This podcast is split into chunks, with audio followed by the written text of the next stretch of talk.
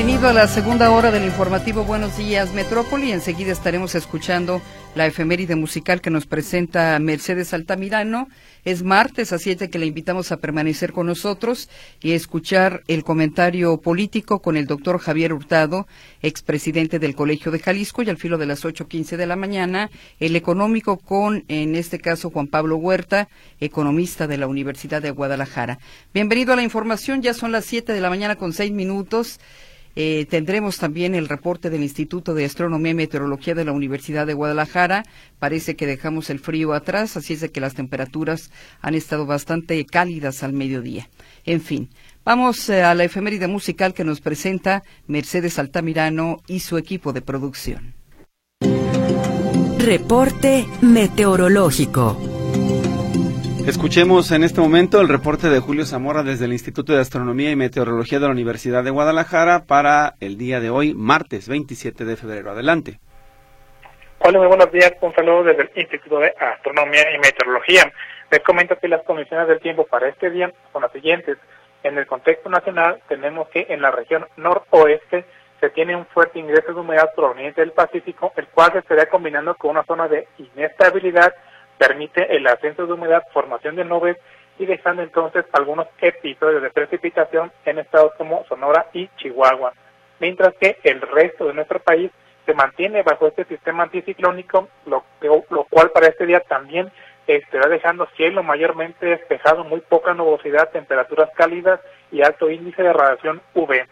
Jalisco continúa con mismas características, condiciones similares a día anterior muy poca nubosidad en lo que es del centro hacia el norte de nuestro estado, en la región costera combinación de sol y nubes, estaría dejando entonces temperaturas para el día de hoy entre 31 a 32 grados área metropolitana de Guadalajara, ligeramente más fresco a lo que es alto de Jalisco, mientras que la zona norte centro tiene Valles condiciones muy similares área metropolitana y en lo que es la zona costera la máxima entre 29 a 31 grados mientras que la mínima para el día de mañana se espera esté registrándose entre 11 y 13 grados área metropolitana de Guadalajara, ligeramente más fresco hacia Alto de Jalisco, norte de nuestro estado, y un poquito más cálido hacia la zona costera, pues la mínima estaría entre 19 a 21 grados. Estas son las condiciones del tiempo para este día. Bien, Julio, muchísimas gracias por el reporte y excelente martes. Igual a ustedes, un saludo, buen día. Buen día.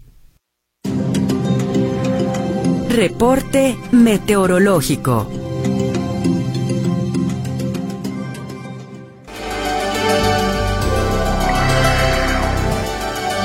Siete de la mañana con 18 minutos. Vámonos a la línea telefónica. Saludamos a Héctor Escamilla con más información esta mañana, este martes. Adelante, Héctor. Hola, ¿qué tal, compañeros? ¿Cómo están? Buenos días de nuevo. Y bueno, señalar que el día de ayer, trabajadores de la empresa CAPSA, eh, que es la concesionaria de los servicios de recolección de basura y disposición final de los municipios de Guadalajara, Tonalá, eh, Tlajomulco y El Salto, eh, tuvieron una manifestación, particularmente los que están enfocados en la zona de Tonalá. Estos trabajadores de la empresa CAPSA se reunieron en las puertas de la central de transferencia de basura del cielo eh, porque están inconformes. Ellos acusan que unidades municipales están afectando sus empleos sindicalizados. Ellos eh, señalan o denuncian que el municipio eh, pues está utilizando, digamos, que sus unidades eh, para cubrir rutas que le corresponderían a CAPSA y bueno, eh, por eso provoca que algunos de estos operadores y estos algunos de estos recolectores no estén saliendo a laborar a la calle.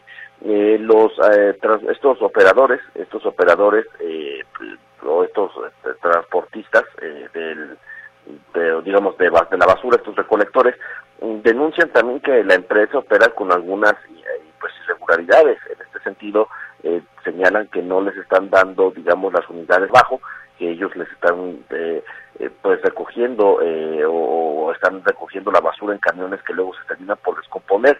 Entonces, el sindicato, el sindicato es por eso que decidió hacer esta manifestación que cabe señalar, según nos explicaban, será en un mismo día donde autoridades federales acudieron a realizar una inspección de certificación de la operación de la central de transferencia del cielo. Algunos de estos trabajadores señalaron que ya tienen casi 20 años trabajando en el servicio de recolección de basura y por eso están demandando la devolución de sus rutas de trabajo. El, están inconformes, ya no se están respetando sus derechos laborales en algunos casos.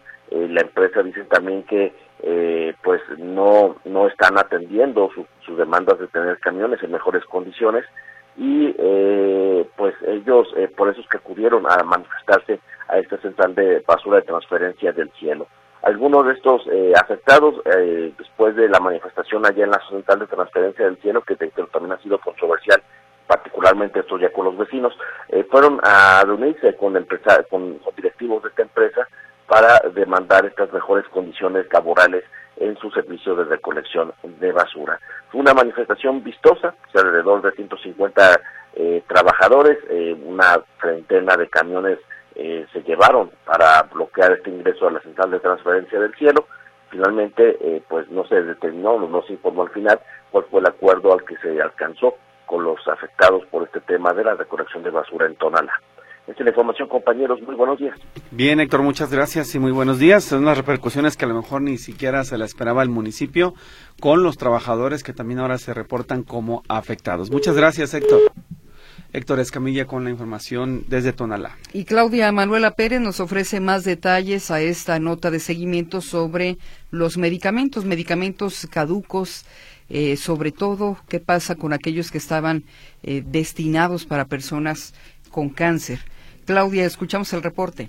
Adelante. ¿Qué tal? Gracias. Muy buenos días. Aclara el secretario de Salud, Fernando Petersen, que Jalisco rechazó desde su origen el medicamento caduco que pretendía enviar el gobierno federal hace algunas semanas y en su mayoría era, dice, para enfermedad cardíaca y tratamiento contra el cáncer. Asegura que fue un 6% la medicina que estaba caduca, no toda, que mencionaba 177 mil unidades de medicina, efectivamente dice esos 177 mil o 117 mil eran el 6.8% de todo el medicamento, dice que nunca llegó, se dieron cuenta cuando enviaron la documentación que ya estaba a punto de vencer o ya estaba caduco ese medicamento y que no está nunca llegó, señala el secretario de Salud, a los hospitales públicos del Estado. O sea, el 6.8% de la entrega que se iba a entregar venían caducas. Y lo que Jalisco dijo, y le he venido diciendo, es que en Jalisco no íbamos a recibir medicamentos caducos. Vamos a, vamos, o sea, vamos a, seguir comprando medicamentos, vamos a seguir vendiendo, como les digo, la gran mayoría de estos medicamentos eran cardiológicos, ¿no? Este, que se tienen que hacer eh, y se han comprado, había material de curación y de estos siete, de estos 117 mil, 7 mil eran oncológicos que no se han ido comprando con dinero del gobierno del estado. Que señala que no hace falta porque se compraron, se regresado ese medicamento y dice pues ahora corresponde a la federación investigar qué fue lo que pasó respecto a su a, los trámites que realizó a la a la farmacéutica que se le compró y por qué tuvieron que pasar varias semanas o meses para que ese medicamento fuera caduco. Señala que eso no le corresponde al gobierno de Jalisco, sino al gobierno federal y que el gobierno de Jalisco va a estar muy atento de todos la, eh, los envíos de medicina que haga el gobierno federal a través de IMSS Bienestar, porque al parecer no están organizados y bueno, no se van a aceptar ese tipo de medicamentos en Jalisco. Reitera que Jalisco no está adherido a lo que antes era el INSABI, ahora es el IMSS Bienestar y que por ello no hay muchos convenios o no, pues se tiene esa relación igual que otros estados. En Jalisco dice, pues se ha rechazado algunos eh, cargamentos del gobierno federal y seguirá siendo de tal forma, dice, porque no hay una, pues ah, no está adherido Jalisco y no hay una relación directamente. Mi reporte, muy buenos días. Bien, Claudia, muchísimas gracias por la información y muy buenos días. Hasta luego. Claudia Manuela Pérez con esta información también en materia de salud. Bien, hacemos una pausa a 7 de la mañana con 24 minutos. Tenemos participación del auditorio. Si quieres, eh, Víctor, de una vez, sacamos los mensajes que llegan a través de WhatsApp. De acuerdo, pues hay participación del auditorio y agradecimientos a Mercedes por la efeméride. Particularmente Betty Sánchez dice que desea pues saludar al equipo de Metrópoli por la labor que realizamos. Dice, los escucho desde niña, gracias a mi papá. Hoy tengo 51 años y felicidades a Mercedes Altamirano. Me encanta Journey, dice en su comentario. Nos están reportando también Karina Carranza, si sabemos de un problema de basura que tuviera el servicio de recolección en la colonia olímpica entre Río Suchiate y Calzado Olímpica y Río Rin en Guadalajara. No ha pasado desde el viernes y están preguntando qué sucedió con el servicio que les aporta Capsa Eagle. Por otro lado, Gregorio Rubio dice, revisen los semáforos para peatones en todos los cruceros a las estaciones de Macrobús, ya que se junta mucha gente para cruzar y no cambia el verde, los vehículos no les dan el paso, muchos se arriesgan a cruzar, es lo que dice este comentario. Y en otro mensaje nos está diciendo el señor Torres, y es un asunto que se repite todos los días, sería bueno que lo denuncie formalmente a la Secretaría de, más bien a la Policía Vial, que un vehículo de alta gama, sobre todo de alta velocidad, color verde, limón, es muy llamativo, es muy particular. Todos los días, 5 a las 7 de la mañana, más o menos, se sube al carril de Macruz para no esperar la fila en, dirección hacia el zoológico. Entonces, es importante que la policía se acerque al punto porque en el video que nos comparte, no solamente es este vehículo, sino también un motociclista, otro más eh, particular, que toman el carril de Macrobús arriesgando a los demás usuarios y además, pues para evadir el tránsito, se suben en ese lugar. Así que sería importante que la policía vial se acerque para que pueda sancionar a estos irresponsables. Son la participación del auditorio. Muy bien, entonces ahora sí hacemos la pausa, regresamos con información deportiva.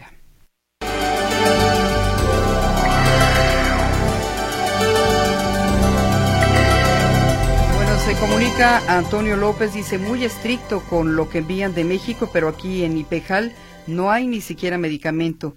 Lo que dice aplica el dicho candil de la calle, obscuridad de tu casa. Es el reporte que esta mañana, o más bien la opinión que esta mañana tiene eh, Antonio López sobre la información que nos transmitía hace unos momentos Claudia. Muy bien, se refiere a los medicamentos eh, caducos, ¿no? A los medicamentos caducos. Bueno, ya le decíamos que el viernes comienzan las eh, campañas.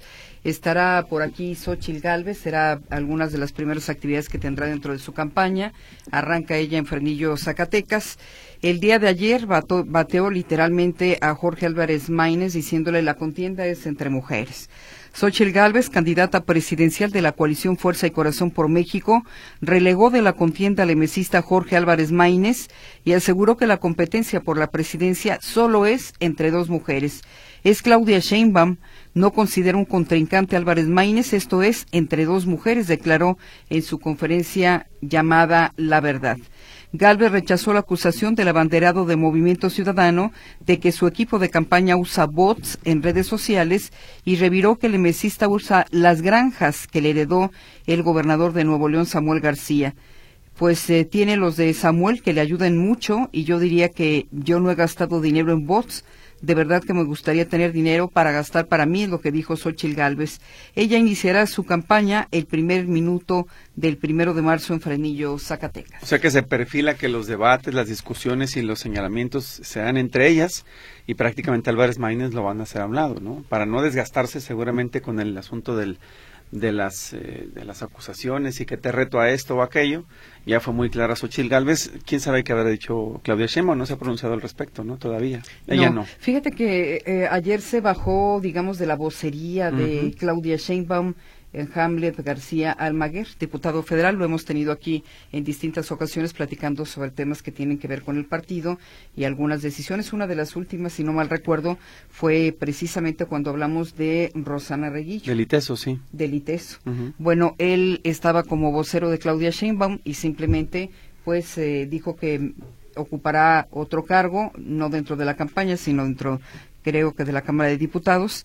Eh, dicen que hay, digamos, divisiones y problemas internos con el equipo de comunicación social y eso pudo haber provocado su salida. Sí, en días pasados, bueno, ayer nada menos estaba viendo un video de Fernández Noroña donde también hacía referencia a los equipos de trabajo y les decía, ah, pueden tener diferencias entre grupos internos, podrían eh, tener conflictos entre ustedes, pero tenemos que trabajar aquí por la unidad del partido y sacar adelante el proyecto de la cuarta transformación. Entonces, eh, Fernández Noroña hacía un llamado hacia la unidad para que pudieran seguir ellos trabajando en la campaña.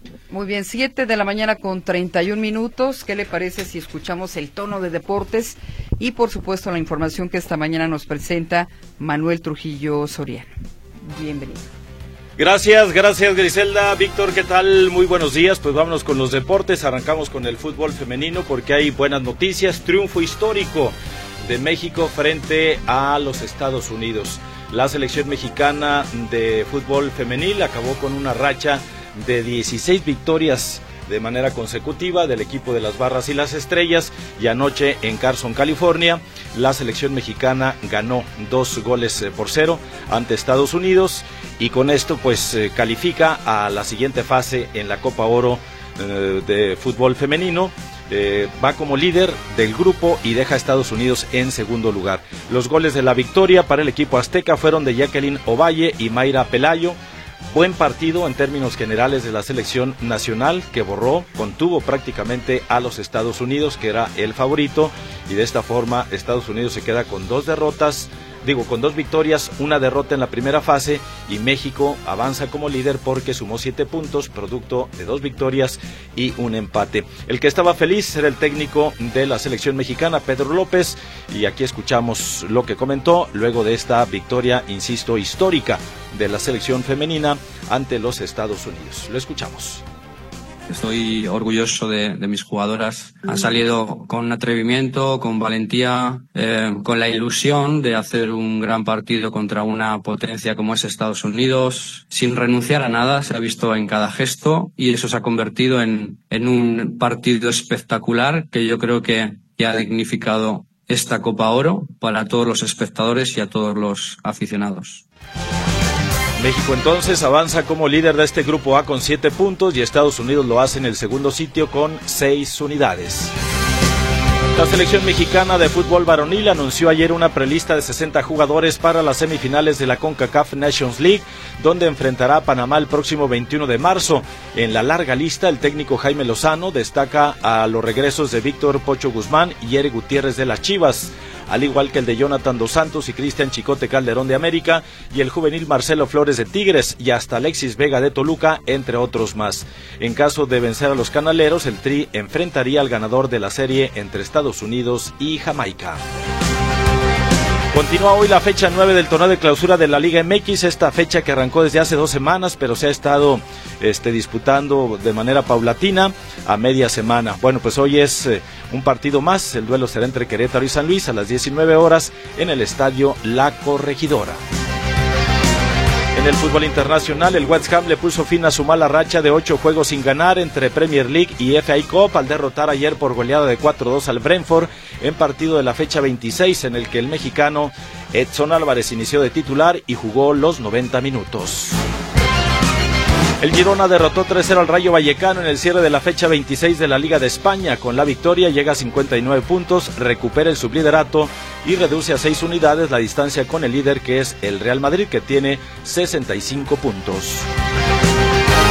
Se puso en marcha ayer el abierto mexicano de tenis en Acapulco y el jugador azteca Ernesto Escobedo tuvo debut y despedida al caer en tres sets ante el austriaco Sebastián Hoffner con parciales de 7-6, 4-6 y 6-7. El argentino Diego Schwartzman cayó en tres sets ante el serbio Miomir Kekmanovic, en tanto que el australiano Alex Demure consiguió una fácil victoria en dos sets ante el japonés Taro Daniel con parciales de 6-2 y 6-1. Bueno, pues ahora nos vamos con la información que ha surgido después del medio maratón de Guadalajara y es que el Comude emitió ayer un comunicado sobre el accidente en el que un motociclista que transportaba a un juez de la carrera atropelló al atleta jalisciense Israel Oropesa Vázquez a prácticamente un kilómetro de llegar a la meta. En el mensaje se lamenta el incidente y asegura que se tomarán las medidas pertinentes. Y su director Albino Galván dice estar apenado porque es algo que no debió suceder. Lo escuchamos se le atendió, se revisó sobre todo el tema de su salud, que no tuviera en riesgo su vida y sobre todo también su carrera deportiva. Él está muy bien, hemos estado en contacto con él y bueno, pues esta situación no puede volver a suceder. Estamos muy apenados, sobre todo con, la, con el atleta, su familia y bueno, internamente en el comité organizador se están tomando ya todos los procedimientos que se tengan que hacer porque esto no puede quedar así.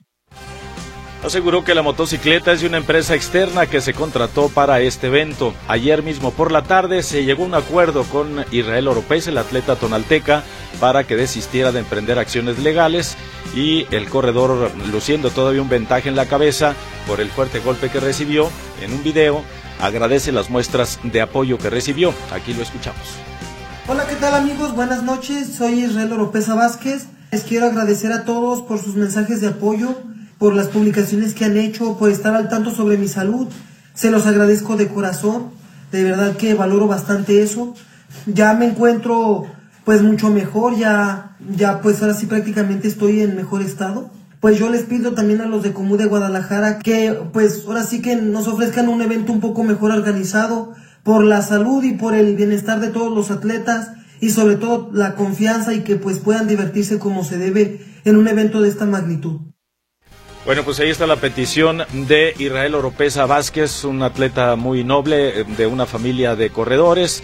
Y bueno, pues eh, a mí me habían comentado que ayer tendrían una charla, le hicieron este video y bueno, pues ya se llegó a final de cuentas a un acuerdo para que no emprendiera ninguna acción legal. La verdad es que el video donde se muestra el, el, impacto es indignante por la forma en la que una motocicleta de alto cilindraje lo arrolla prácticamente y ni siquiera se paran, a pesar de ser del staff, simplemente pasan y como si nada hubiera pasado, el atleta se queda ahí tendido sobre el asfalto y después ya llegan eh, paramédicos y la misma gente que estaba ahí sobre la acera para tratar de auxiliarlo. Cierto, se le dieron las atenciones médicas y lo mejor de todo es pues que no tuvo ninguna fractura, golpes, escoriaciones en su cuerpo que lo mantendrán sin poder competir durante algunos días. Pero ya hubo pues acuerdo entre las partes y ahí va a terminar, creo yo, a final de cuentas, esta situación.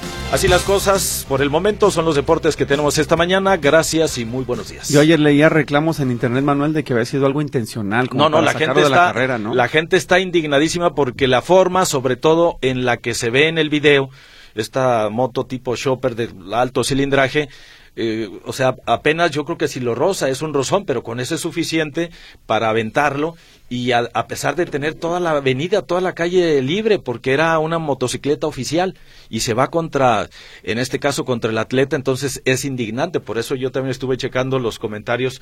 La gente decía fue un atentado directamente contra uh -huh. él, este, lo querían sacar de la carrera y eh, bueno, pues lo cierto es que se ve muy grotesca la forma en la que le llegan por detrás para el impacto y de, en un principio, o sea, el comité organizador no quería reconocer el hecho, o sea, como si nada hubiera pasado, uh -huh. sino fue ya hasta eh, después de las notas publicadas y de el video que ya no te deja ninguna duda cuando se reconoce y se envía el primer comunicado cerca del mediodía y luego ya por la tarde ya otro comunicado con la voz de su director de Comude y ya por la noche pues se hace público también este video que le uh -huh. hicieron a Israel Oropesa, al sí. atleta, donde él mismo pues trata de decir que, que no pasó a mayores, que a final de cuentas ahí quedó todo, pero sí pide pues que ofrezcan un evento un poco mejor organizado y pensando en, la, en, el bienestar de los atletas y la confianza que se pueda tener en los organizadores. Sí, recordemos que la motocicleta tiene claxon, por lo menos. Y van, no, no, no, pero ni no. cuenta se dio. O sea, es que eso es lo, lo impresionante, uh -huh. Víctor, que no se da cuenta. Quien lleva la, o al menos es la sensación que queda tras ver el video, de que, que no ni cuenta se dio, no lo vieron. Pues y, sí. y, lo arrollaron prácticamente Pero, y se van, o sea, ni siquiera se detienen a oye, ¿cómo claro. No, no, se van, a pesar de ser del staff, pues transportaba a un juez esta y, motocicleta. Y no se ve si traía lentes que lo hayan encandilado a la persona o que no veía bien, o sea, es eh, muy extraño realmente. Israel desde un principio a través de su entrenador nos comentaba que él cree que se encandilaron porque el accidente fue como a las 7, uh -huh. pasadita a las siete y media, siete cuarenta de la mañana y ahorita como está el tiempo, a esas horas iba, es en la bajada aquí de Vallarta. Sí, sí, sí. Entonces tienes el sol totalmente de frente. No lo vieron. Puede ser que no, o sea, que el sol los haya encandilado, pero tienes toda la avenida, o sea, yo pienso que es imposible que no lo hayas visto porque tienes toda la avenida libre, además era el único atleta que iba en ese momento ahí. Claro, y no te puedes, y sí tenían que haberse detenido porque sentiste el golpe con algo. Eh, claro, o sea, pero luego sigue la motocicleta sí. que yo creo que tranquilamente iba a 60, sí. si no es que un poquito más de velocidad. Eh, bueno, se ve grotesco la forma en la que claro. le pegaron, pero pues ya parece que terminó todo y ahí va a quedar la cosa. En fin, vamos a estar al pendiente a ver si nos surge algo más. Gracias, Manuel. Buenos días. Vamos al corte, regresamos con el comentario. El comentario en Buenos Días Metrópoli. Es momento de escuchar, como cada martes, el comentario del doctor Javier Hurtado, politólogo y expresidente del Colegio de Jalisco. Adelante, por favor. ¿Qué tal? Muy buenos días, me da mucho gusto saludarlos. El próximo viernes, es decir, el primero de marzo, eh, darán inicio las campañas electorales de lo que se ha dicho será la elección más grande de la historia. Efectivamente, eh, pues será la más grande de la historia porque de manera natural, pues el número de electores tiende a incrementarse y cada vez la hace más grande. Pero más allá de eso, no tendría necesariamente por qué ser la más grande de la historia, es decir, en el sentido de que también sea la que tenga el mayor número de cargos a elegir, sobre todo de carácter local, de regidurías. En ese sentido, pues creo que conviene matizar que será efectivamente la elección más grande de la historia, pero no necesariamente tendría que ser. Más allá de esta situación de carácter estrictamente eh, cuantitativo y que tiene que ver con los electores y el tamaño de la lista nominal de electores que participarán en la jornada del próximo 2 de junio, que asciende a casi 99 millones de inscritos llamados a votar, creo que es también importante considerar otras características que tendrá este proceso electoral. En primer término, además de ser la más grande de la historia, será también la más cara de la historia. Para que ustedes se puedan dar una idea, el costo total del proceso electoral que concluirá en la jornada del próximo 2 de junio asciende a 77.499 millones de pesos. Cuando, por ejemplo, en el 2018 el costo total fue de 68 mil millones de pesos. De esta gran cantidad de dinero que se invertirá, conviene destacar que, por ejemplo, tan solo los partidos políticos se llevan casi 20 mil millones de pesos, poco más de eh, 10 mil que les otorgará el Instituto Nacional Electoral, más casi otros 10 mil que les otorgan los institutos electorales locales, porque habrá que subrayarlo, que los partidos políticos nacionales tienen doble financiamiento, el que les otorga el presupuesto federal y el que reciben por parte de los gobiernos de los estados los mismos partidos. Entonces, esto hace una suma cercana a los 20 mil millones de pesos para, para los partidos políticos, más 22 mil 232 que se lleva el INE y otro dato muy interesante es que los llamados OPLES u organismos públicos locales electorales nos cuestan a los contribuyentes 27.515 millones de pesos y que realizan actividades duplicadas con el Instituto Nacional Electoral y realmente no tienen razón de existir. Lo mismo podría decirse de los tribunales electorales locales, que funcionan como una especie de primera instancia en todo el asunto de lo procedimental electoral y que consumen 4.350 millones de pesos más los 3.622 del Tribunal Electoral del Poder Judicial de la Federación. Así entonces, pues serán las elecciones también no solo más grandes, sino también las más caras de la historia, con un tope de gastos de campaña autorizado por el Instituto Nacional Electoral para los candidatos presidenciales de 660 millones de pesos se habla que mínimamente en términos reales esa cantidad había que, multiplicarla por 10, porque por debajo de la mesa te dan financiamiento de nueve veces esa cantidad, lo que implicaría pues una suma estratosférica de dinero legal o ilegal que fluye en las campañas electorales. De tal suerte que si nosotros consideramos esa cantidad de las elecciones más caras de la historia, que repito, costarán 77.499 millones de pesos, pues el costo del voto, considerando que participe el 60% de los electores, es decir, 60 millones de electores, sería de aproximadamente 1.300 pesos por voto. Bien, el otro asunto que vale la pena considerar también y en el cual en anteriores colaboraciones es que la violencia político-electoral tenderá a marcar esta campaña. Tan solo en lo que va del presente año ya han sido asesinados 12 candidatos. Tan solo ayer se fue eh, eh, ultimado el aspirante a alcalde de Marabatío, Michoacán, por parte del partido Morena. Esto significa que, bueno, realmente pues está ocurriendo un asesinato de un candidato o dos por semana. y probablemente esta cifra pues tenda a incrementarse en los días subsiguientes. Así también es importante considerar que seguiremos inmersos en las campañas de espotización. Debemos de prepararnos los ciudadanos para escuchar 52 millones de spots que muchas veces, en lugar de motivarnos a participar en la jornada electoral, lo que hacen es generar fastidio y espío por la baja calidad de esos mensajes que se transmiten. El otro elemento también muy importante de estas campañas y del proceso electoral en curso es el nepotismo y la ausencia de democracia al interior de los partidos. En la colaboración de la semana pasada hablamos acerca del fenómeno del nepotismo, pero además del fenómeno del nepotismo es importante señalar la ausencia de democracia.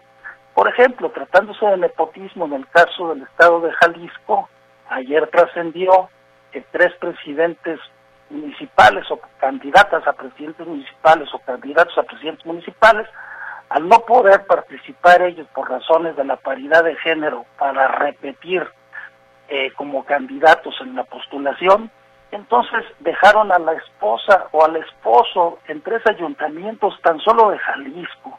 Yo creo que esta situación debe de revisarse en la legislación porque podríamos llamar a estos como los nuevos Juanitos o las nuevas Juanitas.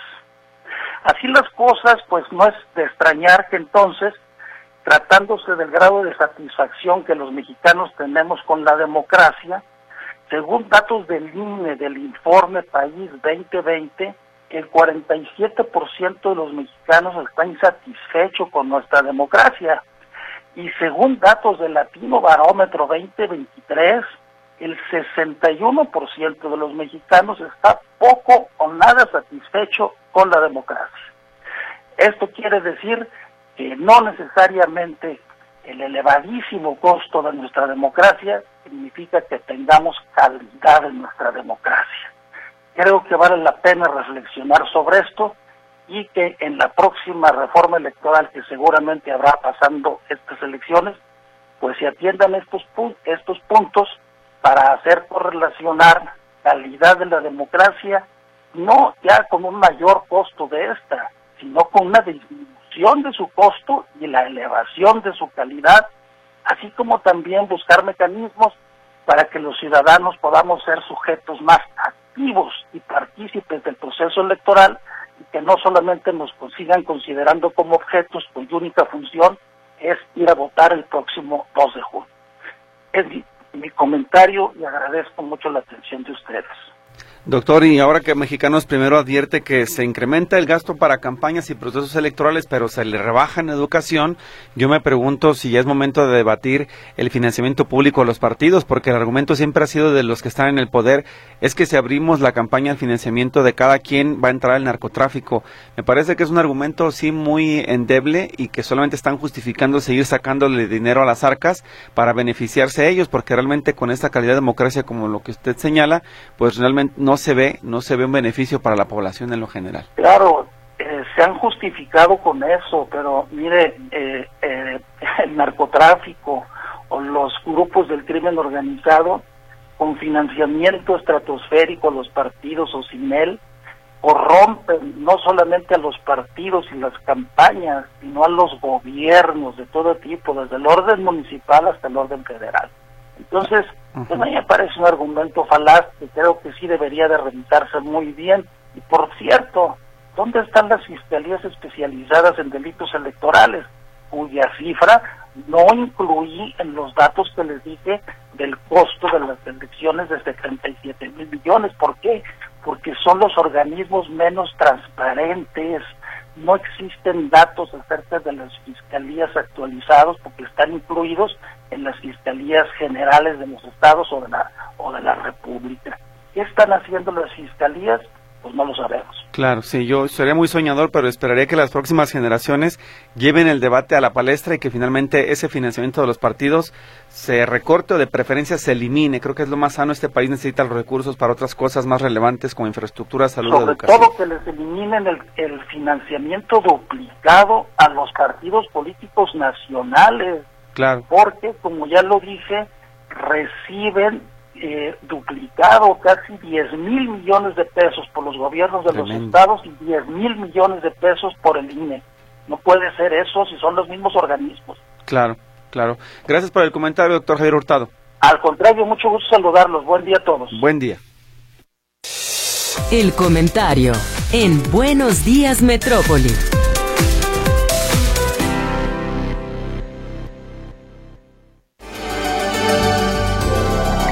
Katia Plasencia Muciño y el reporte de los espectáculos. Adelante, te escuchamos.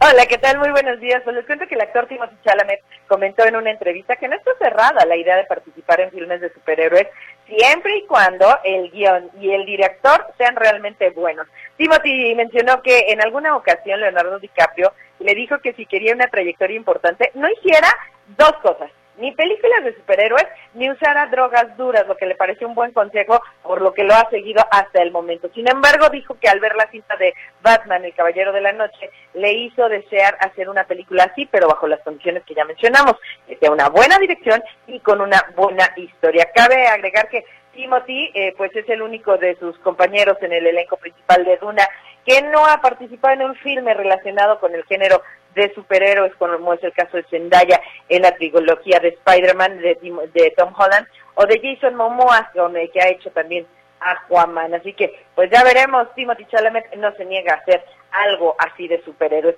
Y también les cuento que el juicio de Alec Baldwin por homicidio involuntario tras el disparo que causó la muerte de la directora de fotografía Halina Hutchins en el set de la película Ross comenzará en julio por orden de un juez de Nuevo México, según documentos de la Corte. Baldwin protagoniza uno de los eh, que era protagonista y también uno de los productores del filme fue acusado en enero por la muerte de Hutchins, que ocurrió en octubre del 2021, cuando Baldwin estaba ensayando para la escena que iban a filmar, le dan una pistola, pero esta pistola tenía balas de verdad. Aquí el detalle es que el actor asegura que nunca jaló el gatillo y que el arma se disparó sola provocando la muerte de la directora de fotografía y también hiriendo al director Joel Sousa. Según los documentos judiciales, esta, la selección del jurado va a comenzar el 9 de julio, mientras que los argumentos de apertura arrancarán al día siguiente y el juicio se va a realizar en Santa Fe. Se estim- se estima que tenga una duración de una semana, ocho días, y también la armera, hay que recordar que también la armera que estaba como responsable en el set, Hannah Gutiérrez Reed, actualmente está bajo juicio por el mismo caso, e igualmente por cargos de homicidio involuntario, además de un cargo por ocultar evidencias al supuestamente intentar deshacerse de, de cocaína durante las investigaciones del caso, y ahora están viendo que al parecer una noche antes pues también se había drogado. Y quien también parece estar en problemas eh, en medio de que su hija está en los cuernos de la luna es Scott, el papá de Taylor Swift, que fue acusado de una presunta agresión física contra un fotógrafo en Australia, territorio donde la cantante pues llevó su gira de Eras Tour. Este fotógrafo de 51 años, identificado como Ben McDonald, denunció al patriarca de la familia Swift, alegando que todo ocurrió mientras Taylor paseaba de la mano de su papá ella se bajó del barco, caminó hacia los guardias de seguridad que trataban de obstruir su trabajo con paraguas, hasta que el papá de la cantante pues, lo ataca a él directamente. McDonald relató que aunque no requirió atención médica inmediata para, tra- eh, para tratar sus lesiones, pues le dejaron eh, mucho dolor del lado izquierdo del rostro, ya presentó la denuncia y hasta ahora la familia de la cantante no ha mencionado nada al respecto. Y no sé si sean buenas o malas noticias, y es que Velanova anuncia más conciertos de este regreso que va a tener. Ya había mencionado que se iba a presentar en el Festival Pal Norte, en el Vive Latino, después en Chihuahua, y ahora, bueno, pues con esta gira Vida en Rosa, Denis Guerrero, Edgar y Richie, le van a, ya anuncian que se van a presentar en Monterrey, Mérida y Pachuca. Hasta aquí el reporte de los espectáculos, por supuesto. Más información y todos los detalles después del noticiero de las 10 del 11 de la mañana en Nota por Nota en La Buena Onda y a las 12 del día en tercera llamada de Radio Metrópoli. Si te quieres venir a las 10 acá te esperamos, Katia. No pasa nada. Es que tú estás a esa hora, Víctor. Ah, no, es Huicho. Ah, ah, ah, también lo respeto. Le andamos arrebatando el horario, ¿verdad? Pero bueno, Sí, ni tú el ni yo. se los puedo tumbar, entonces eso no, no es legal. No, no, no, Dios, ni Dios lo mande, por favor. Muchas gracias, Katia.